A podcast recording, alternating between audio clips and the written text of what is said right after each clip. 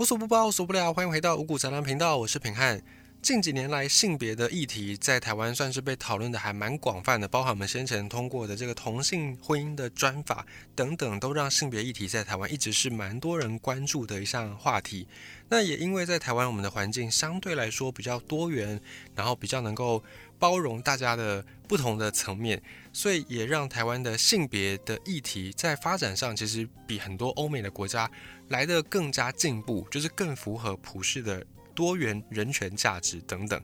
但在台湾还有一个现象比较特殊的就是，在我们很关注这些性别议题的时候，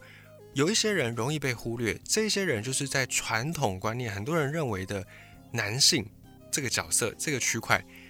尤其又以异性恋的男性最容易被忽略。在网络上面，像平汉的朋友圈里面，就有一些朋友，他们有去参加一个社团，脸书的社团，叫做“直男研究社”。这“直男研究社”的“直男”是什么意思呢？就是直截了当的男子，以直肠子的男子。当然，这个是比较没有贬义的说法。那其实比较贬义的这个“直男”的意思，代表另外一层意思呢，就是不懂得人际交往的一些经营方式，不善于交际，或者是。对于人际的交际有自己非常独到的见解，而这个独到见解很多时候会引发一些糗事，或者是引发被这个直男当成追求者的人的不舒服，不管是在言语上、心灵上或肢体上等等。讲白一点，就是很多的直男他们的行为呈现出来的，也许他们本意并不是这样，但通常他们的言行。就会呈现出一种有点猪哥的感觉，或者是有一点点一厢情愿的感觉。在网络上面就有曾经流传一些笑话，就是说有一些异性恋的男性，只要女方稍微对这个异性恋的男性比较有礼貌一点点，或者是稍微热情一点点，这样的男性就会误以为女方对自己有意思，然后就会开始展开一些追求。但殊不知呢，这个女方只是基于礼貌，基于一些人际上的人情交往的事故。然后对这个男生稍微礼貌一点点，稍微主动寒暄一下下，然后就给异性恋的男性有这样的一个幻想的遐想的空间，从而导致很多的困扰。这在网络上面历历在目，很多的案例都曾经讲述过这样的情形。但是呢，每当在讨论这样的异男直男的时候，平安自己身为异男，身为异性恋的男性，我有时候会觉得嗯，蛮打抱不平的，因为在网络上面被呈现出来的这些人。大部分的人都会把他们当成是好像所有的异男都是这样子，很容易一竿子打翻一船人。那同时，平安自己也觉得，如果只是一个、两个，或者是十个、二十个这样的数量来说，可能可以算是个案。可是，当这样的数量很多，甚至多到可以开立一个社团，专门去记录这样的人的事迹的时候，平安自己也会觉得说，那会不会他其实背后不只是单一个案的发生，会不会他背后其实是有一个？脉络的是有一个，因为我们的文化价值，因为我们的价值观，因为我们的社会期待等等种种因素堆叠出来的，导致一样都是男性，异性恋的男性相比于同性恋的男性来说，可能在人际关系的交往上面更有一些盲点，或者是更有一些从来没有人告诉他们应该要注意的点，但是却在社会上生存是很必要的点，有没有可能是这样？来自于我们的社会期待，来自于我们的文化背景的不同而导致的呢？那最近呢，就有一个作家，这个作家他在网络上面也蛮有名的，然后他就有在分享关于这个议题，他也提出了一些他的看法。他的看法是说，很多的异男，我们等下就都用异男来简称比较方便，异性恋的男性。那很多异男呢都没有发现一件事情，就是不只是不知道怎么样追女生，不知道怎么样追女朋友，很多异男是打从交际一开始就不知道怎么交朋友。所以不只是不知道怎么样交女朋友而已，甚至连交朋友这件事情，很多异男都是不得其门而入的。但是如果你是一个异男，如果你是一个异性恋男性，你可能马上就会反驳说：“哎，没有啊，谁说的？我有很多朋友啊，我有一起工作的朋友，我有事业上的朋友，我有一起从事娱乐、打球、打电动的朋友，我有一起聊天、哈拉、喝酒、打屁的朋友，我有朋友啊，怎么会没有朋友呢？”但这位作家他有说到，如果你的朋友通通都是异男，通通都跟你一样是异性恋的男性。不管这个朋友来自大学、高中、国中，或者是你工作的朋友，几乎都可以等于是没有交过朋友。你的交友经验值可以说是零，非常的残酷。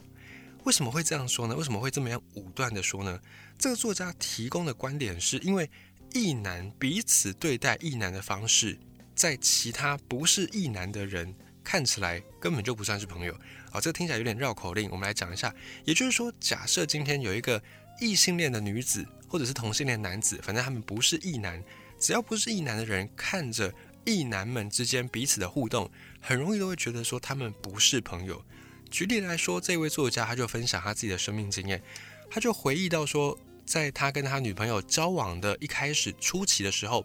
这位作家他曾经找了他的一个朋友，找了这个作家自己的另外一个异性恋的男性的朋友。那这两个朋友呢，就一起去远地旅行。那这两个朋友已经一年多没见了，当时候他们就一起去吃了晚餐，然后吃了一拖之后又在续拖，续拖完之后，整个过程大概在一个小时之内就结束。然后最后这两个异男朋友各自的就道别，就回到住宿的点之后呢，这位作家的女朋友就问这位作家说：“你是不是跟你的朋友很不熟啊？”那这个作家当然就反驳啦，他说：“怎么可能？我跟我这个朋友是老战友了，我们以前经历过多少大风大浪？那我们就这样吃个两拖刷拖完之后就各自回去，各自结束，很 OK 吧？很平常吧？没什么吧？”然后这个时候，这位作家女朋友就有点纳闷说。那你们这么久没见，而且你们交情又这么好，难道你们都不会想要多聊天一点吗？像我们这样这样异性恋的女性在聊天的时候，可能动不动就要花三四个小时。那况且你们还是一年多没见，而且你们是交情又很好的朋友，你们才一个小时，然后就吃完两拖，然后就结束了，不觉得很奇怪吗？很匪夷所思吗？在看到这段文字的时候，平安自己身为异男，我也觉得，嗯，好像也还好啊。就是以我自己的生命经验，我就回想，我跟我的高中的一个朋友，然后也是我们交情的还不错，交情都还蛮好的。但每次见面的时候，如果没有特别要做什么事情的话，也不会就聚在一起三四个小时。你说聊天，当然也会聊，就互相更新一下彼此的近况。可是要一次聊天，然后聊到三四个小时，没有做其他事，就只是单纯的聊天，然后喝个咖啡什么的。我会觉得，嗯，好像就有点有点困难，有点做不太到，就没有办法。不管是对我，或者对我那个朋友来说，我们两个也都是异男。那不管对我来说，对我朋友来说，可能我们都没办法达到什么都不做，然后就光聊天聊三四个小时。所以当初我在看到这位作家他的分享的时候，我也觉得，嗯，没错啊，很正常啊，有什么问题吗？可是呢，在旁人的眼中，在很多不是异男的人的眼里，这样的感觉。好像两个朋友很不熟，只是君子之交，只是淡如水。而且这种情况，这种人际关系的模式，很经常会发生在男性、异性男性、异性恋男性的往来之上。比方说，很多人会讲说，爸爸会比较疼女儿。那这个作家他就说，这个论点其实有个盲点，并不是爸爸比较疼女儿，而是爸爸不懂得怎么疼儿子。因为在我们的社会的氛围，或在我们的一些文化背景当中呢。我们对于男生会有一些要求，就即便他是同性恋，不管他是同性恋或异性恋，我们都会对男生这样的族群有一些刻板的期待。比方说，我们会期待男儿有泪不轻弹；比方，我们会期待说，男生不用过多的释放你的情绪，最好是不要释放情绪，在大庭广众之下，男生就是应该要呈现出比较坚毅、比较果敢的一面。所以，症结点并不是爸爸比较疼女儿，而是爸爸。即便他想疼爱儿子，他可能在他的成长历程当中，这位爸爸也从来没有学过怎么样去疼爱儿子。或许这位爸爸可能也根本没有受到他的爸爸的疼爱过，他根本就不知道那是什么感觉，更不要说他能够去疼爱他的儿子了。我们再举例来说，假设今天你在大街上看到了一个陌生的女子，然后这个陌生女子呢，不管她的身形是高还是矮。她在搬这个重物，假设她在搬可能两三个纸箱，你也不知道这纸箱多重，但是你看到一个女子，她搬着两三个纸箱，你应该都会下意识的多看她几眼，更有甚者，你可能会直接问她需不需要帮助。但如果今天这个对象换成是一个陌生的男子，一样不管他的身形如何，你看到一个陌生男子搬着三箱两三箱的纸箱。你可能也不会多看他一眼，你可能觉得啊，他就是一个搬家工人或者是这个粗工之类的，你当然也不会想要去问他说，诶，你需不需要帮忙？所以这个就是在我们的社会氛围底下，在我们的文化价值观养成的一种双重标准。而且这种双重标准非常非常的根深蒂固。即便呢，我们现在都已经知道说性别平等或者是男女平等这样的一个观念，但是如果真的你在路上看到这个情景，大部分的人可能对于如果这个对象是男生在搬着重物，你可能都不太会去关心他。但反过来，如果是女生，你就算不去关心他，你大概也都会在旁边多看他几眼，哦确保他哎真的没事，确保他真的能够好好的搬着这些重物。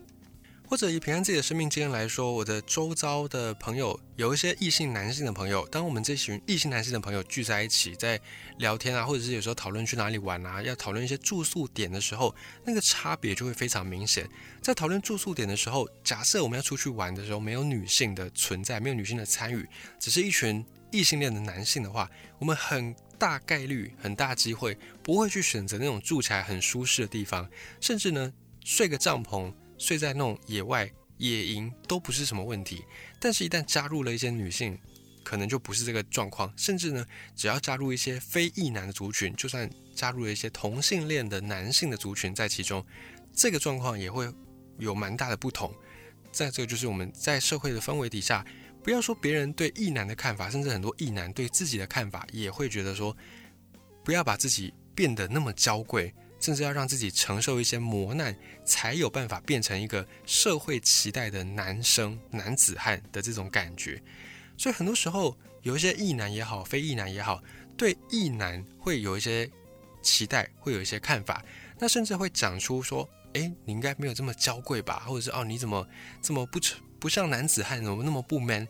很多时候我们在讲这些话的时候，我们可能本身没有恶意。我们没有要刻意针对谁，但是我们就纯粹因为这个社会的氛围，因为这个价值观的养成，让我们不经意的脱口而出这些话。而且很多异男呢，也相信我们这样子对待其他异男，是因为其他异男也会这样对待我们。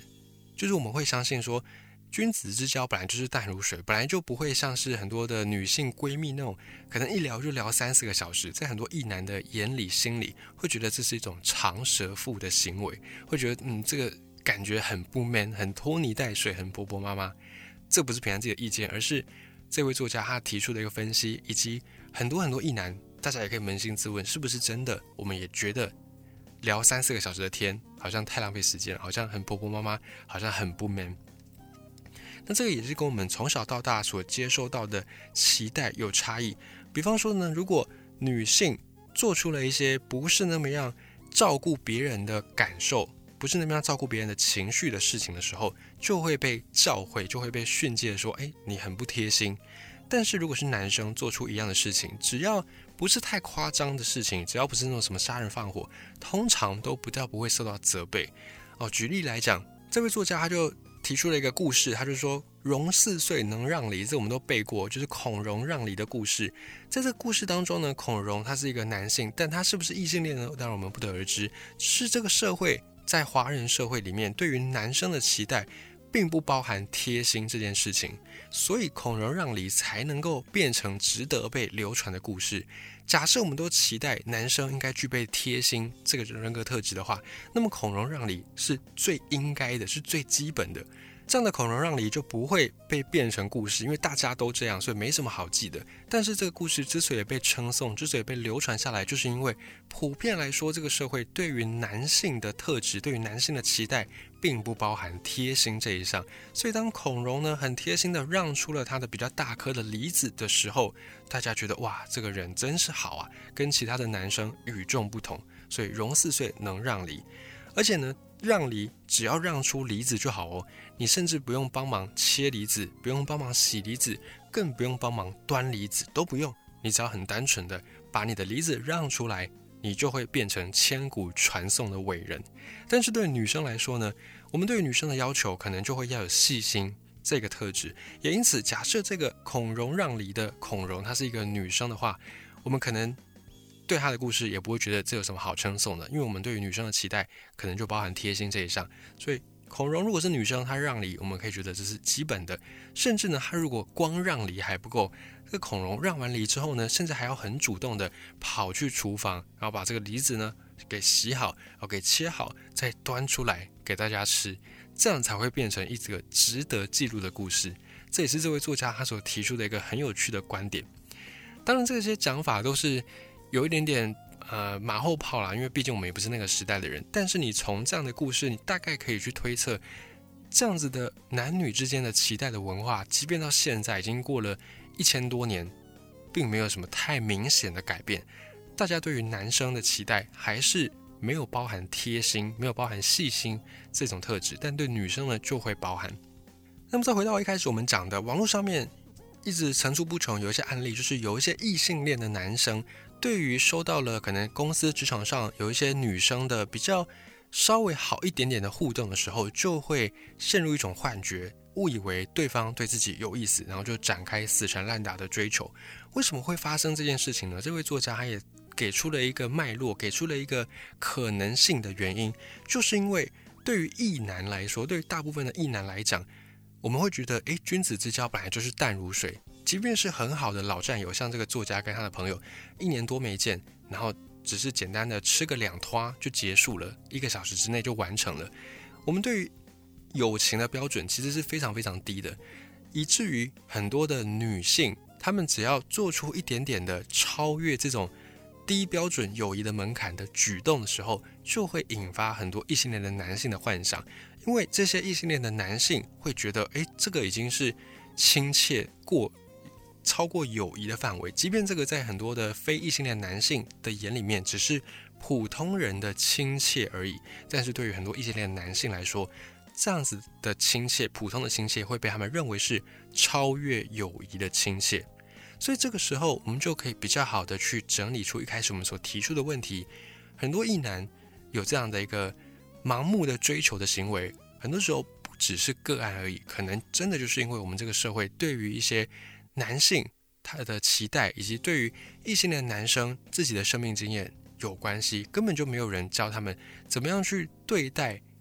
怎么样去经营一段人际关系，健康的人际关系？所以更不用说朋友都不会交了，还要怎么样去交女朋友？这个就会变成一个系统性的问题。那么在网络上面也有一些女性，就是反映说，在他们明确的告知、明确的拒绝这些异性恋男性，并且跟他们说自己只是普通的亲戚而已的时候呢，往往会受到这些异性恋男性天差地别的待遇。这些异性恋男性在被拒绝之后，往往会呈现出一种。暴躁、易怒的状态，甚至呢翻脸不认人，觉得对这些女性弃如敝屣，这个状况也是蛮常见到的。这个是因为在这些异男的行为标准、价值观里面，这位作家有提到说，很多异男的标准、很多异男的尺上面是并没有普通的友好这件事情，也就是对异男来说，并不存在什么叫做普通朋友，异性可能就是只有要追求的人跟。不是要追求的人，只有这样的分别，并不存在普通的朋友。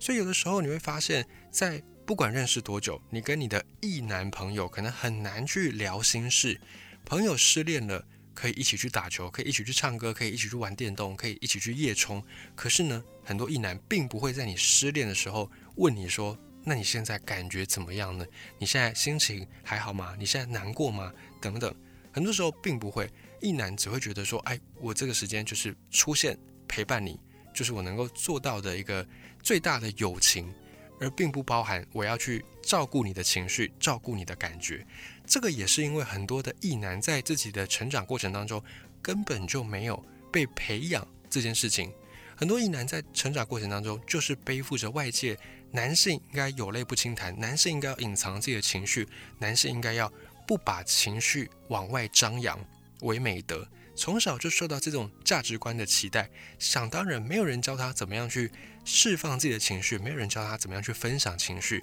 以至于他们长大之后，当然也不知道如何去关心别人的情绪。所以，这位作家也提到一个重点，他说，很多异性恋的男性会觉得要有红粉知己，不是因为他们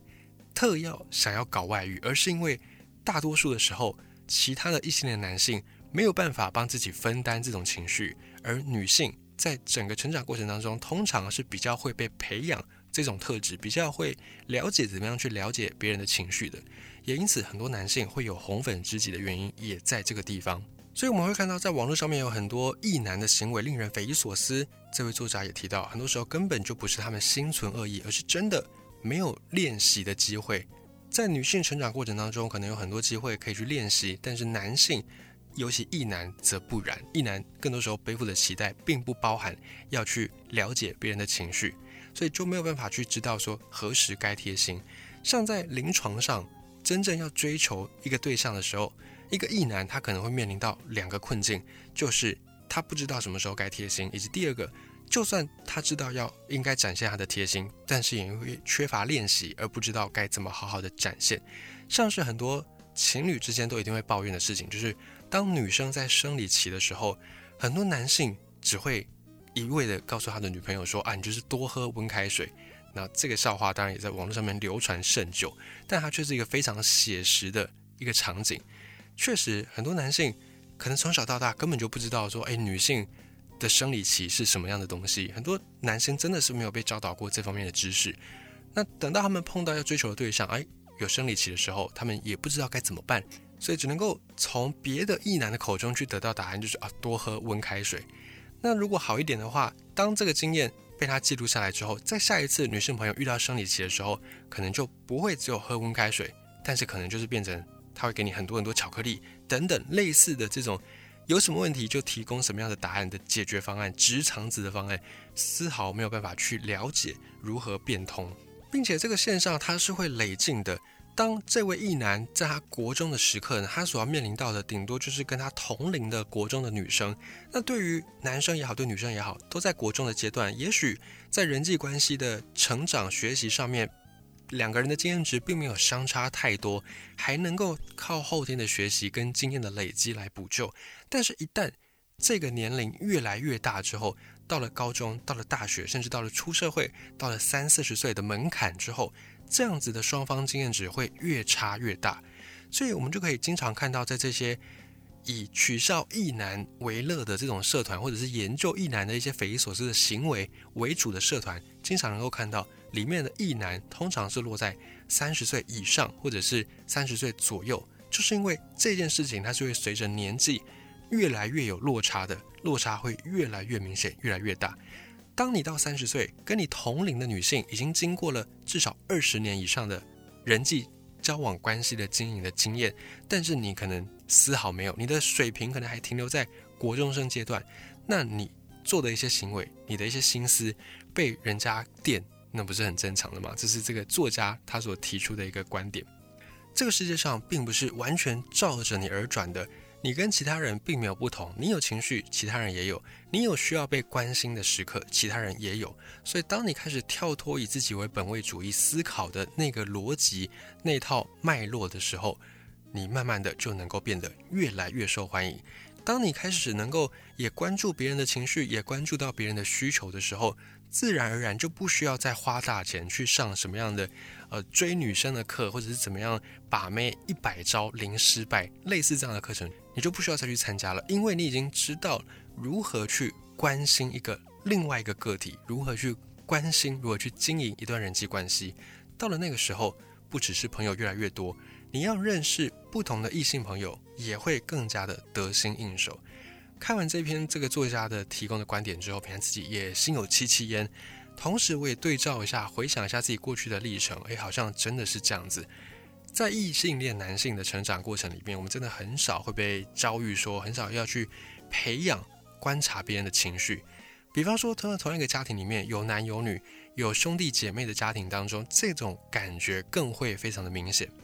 最后再举例一下，比方说，对新世纪好男人跟对新世纪好女人，我们有着截然不同的标准。比方说，你甚至根本没有听过什么新世纪好女人，因为我们就是期待一个女性，她就是要好好的嘛，她就是要足够好，她才有资格进入到婚姻。但是对男性，我们竟然发展出了新世纪好男人这种令人匪夷所思的词。在现在的观念里面，我们都还是会觉得说，一个男性只要他不抽烟、不喝酒、没有刺青啊，也不吃槟榔，也不会家暴、打人、打小孩，都不会。如果他还会煮菜的话，那他真的就可以算是新世纪好男人，值得被写进百科全书里面当成伟人一样记载的人。但反过来说，我们对一个女性的要求就不是如此而已。我们会期待一个女性不要抽烟、不要喝酒、不要吃槟榔、不要有刺青，我们都觉得这是基本的。如果一个女性有了其中一项，我们都会觉得啊，这个女性可能是蛮放荡的，可能是蛮不检点的。但同样的标准放在男性身上，完全没有任何问题。而且我们还期待女性应该要能够做家事，要能够进得了厨房，出得了厅堂。我们期待一个女性要把家里打理好，要照顾好老公，照顾好小孩的生活起居大小事，还要能够帮助老公的事业蒸蒸日上，还要让小孩能够被教育到进台大、进哈佛、进世界顶尖名校。而且同时，这个女性要负责所有生活当中的柴米油盐酱醋茶，一样都不能漏，还要能够维持自己的美貌数十年如一日。所以看到这样，不要讲其他的，光讲在婚姻当中，我们对于男性跟女性的角色期待就有着如此截然不同的差距。所以很多时候，性平、性平、性别平等，我们都太把焦点关注在女性的身上。更多时候，我们也应该要再回过头来看看这些被大部分的人所遗忘的、所落掉的，以为他们都没有问题的异性恋男性。所以在家里面，如果有小朋友、有男生小朋友的家庭的家长，其实我们更应该要一起来关注这件事情，就是我们要如何去好好的培养异性恋的男性，让他们也能够变成有情绪共感能力，而不是一个只会赚钱的，然后冷冰冰的这种社会工具、社会机器而已。如何用我们培养女性的那一套普世皆然的那一套价值观，也放在。异性的男性身上，我觉得这个也是当前在教育端所要进行的当务之急。